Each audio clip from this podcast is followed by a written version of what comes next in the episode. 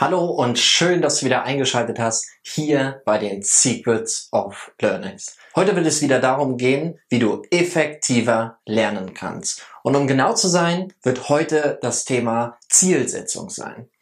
Hast du dich schon mal zum Lernen hingesetzt und hast am Ende des Tages das Gefühl gehabt, dass du überhaupt nichts geschafft hast, obwohl du den ganzen Tag gelernt hast? Wenn das der Fall ist, dann ist diese Folge hier genau richtig für dich.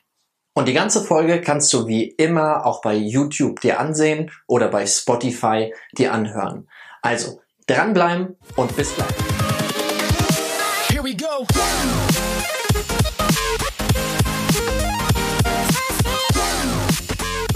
Schön, dass du dran geblieben bist. Heute möchte ich dir wieder helfen, wie du noch effektiver lernen kannst. Das heutige Thema heißt Zielsetzung. Du kennst sicherlich den Spruch, wer den Hafen nicht kennt, in den er segeln möchte, für den stehen keine Winde günstig. Das bedeutet, wenn du kein Ziel hast, ist es ganz egal, wie sehr du dich anstrengst, du wirst nirgendwo so richtig ankommen. Und um dir Ziele zu setzen, gibt es verschiedene Methoden. Eine davon ist zum Beispiel die SMART-Methode. Diese möchte ich dir jetzt vorstellen. Denn die SMART-Methode ist viele Jahre erforscht worden. Sie kommt aus Projektmanagement und wird häufig angewandt und funktioniert. Bei der SMART-Methode steht jeder Buchstabe für ein einzelnes Wort. Das wäre das S für spezifisch, das M für messbar, das A für attraktiv, das R für realistisch und das T für terminiert. Wir gehen auch alle diese Buchstaben jetzt nochmal in Ruhe durch. Als erstes der spezifische. Also ein Ziel muss spezifisch sein.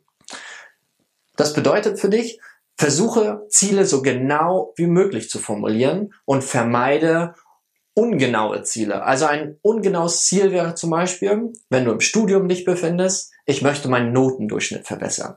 Das ist nicht wirklich spezifisch. Damit kannst du nicht wirklich was anfangen. Sondern ein spezifisches Ziel wäre bei Noten ganz einfach herauszufinden, und zwar mit einer Zahl. Denn Zahlen sind konkret und lassen sich deutlicher erreichen. Du könntest dir also das Ziel setzen, mein Gesamtnotenschnitt soll eine 1,8 sein. Damit hättest du ein spezifisches Ziel, die 1,8. Im zweiten Schritt die Messbarkeit. Wie wird dein Ziel messbar? Ziele müssen messbar sein, sonst kannst du nicht herausfinden, hast du dein Ziel überhaupt erreicht. Also so wie in den ersten Fragen mit den Reflexionen. Und das brauchst du wieder bei der Zielsetzung. Wenn du nämlich vergisst, die Messbarkeit deines Ziels zu definieren, dann ist es egal, wie ausgeklügelt du dein Ziel definiert hast. Wenn du zum Überprüfen hinterher nichts hast, dann wirst du dein Ziel nicht gut überprüfen können. Und bei den Noten ist es ganz einfach. Du guckst einfach auf dein Zeugnis, der dritte Punkt ist die Attraktivität. Dieser Schritt geht mit deinem Warum einher. Die Frage nach dem Warum du etwas lernst, das, die werden wir in einem anderen Video, in einem späteren Video in den nächsten Wochen nochmal ausführlicher besprechen. Aber erstmal weiter zu der Attraktivität. Ist das Ziel überhaupt für deine persönliche Weiterentwicklung relevant? Also stell dir diese Frage wirklich. Kannst du etwas damit anfangen hinterher? Stell dir die Frage, wenn du das Ziel morgen erreichst, wie glücklich würde dich das machen und ist das Ziel generell ansprechend genug, um erreicht werden zu wollen? Also diese Fragen stellen für die Attraktivität. Der vierte Schritt, der Realismus. Dieser Punkt ist ein wenig kontrovers zu betrachten, denn in dem SMART-Prinzip steht das R für realistisch. Das würde jetzt bedeuten, dass deine Ziele auch erreichbar sein müssen. Falls du aber zum Beispiel ähm, im dritten Semester, gehen wir wieder davon aus, du studierst, im dritten Semester einen Notendurchschnitt von 3,7 hast und hast dir als Ziel gesetzt, du möchtest eine 1,5 bekommen. Das könnte schwierig sein, denn erstens ist es mathematisch wahrscheinlich sehr unmöglich, dieses Ziel zu erreichen und zweitens ist es zu hoch. Und jetzt stell dir mal vor, du hast dir zehnmal Ziele gesetzt und du erreichst zehnmal deine Ziele nicht. Darunter wird deine Motivation extrem leiden. Und da ist es egal, was für Fortschritte du gemacht hast. Also wenn du von einer 3,7 auf eine 2,0 gekommen bist, hast du ja Fortschritte gemacht, aber dein Ziel ist nicht erreicht worden, weil es wahrscheinlich zu hoch gesteckt wurde. Deswegen Ziele realistischer formulieren. Aber weswegen ist das jetzt kontrovers zu betrachten? Ganz einfach.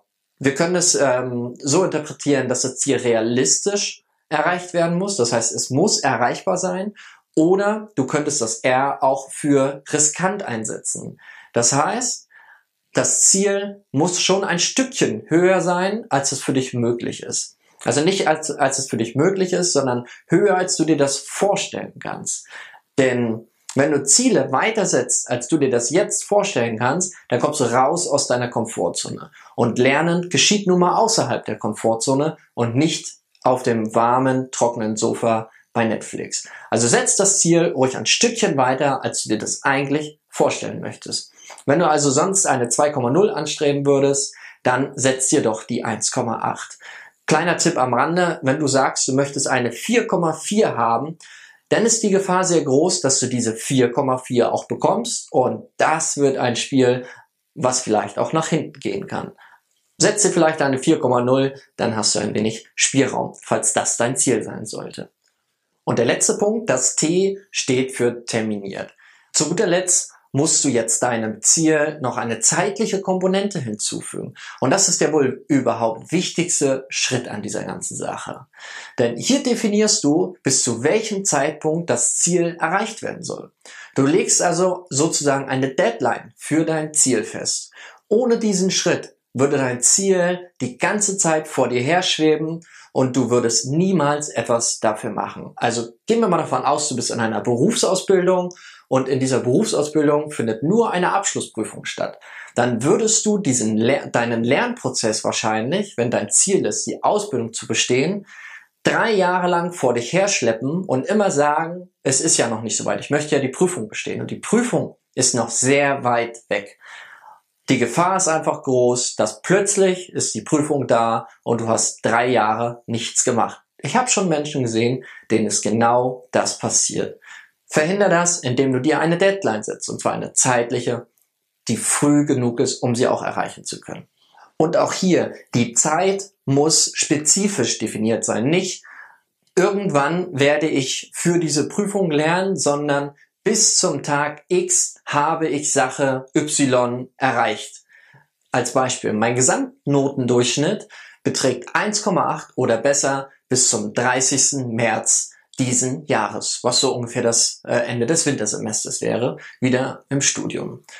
Nun hast du alle diese fünf Schritte oder diese fünf Buchstaben einmal durchlaufen und nun sollte deine erste Aufgabe sein, dein Ziel in Stein zu meißeln.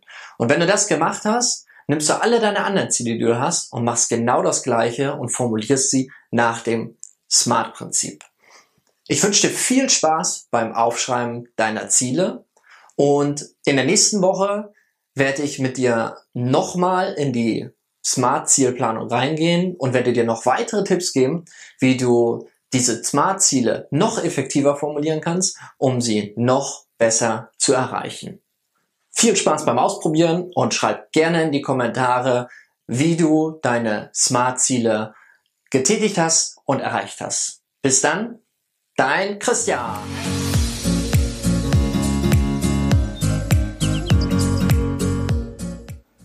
Hey, ich bin's nochmal. Wenn dir gefallen hat, was du gesehen hast, dann abonniere doch jetzt einfach den Kanal, damit du keine weiteren Tipps verpasst. Bis später, dein Christian.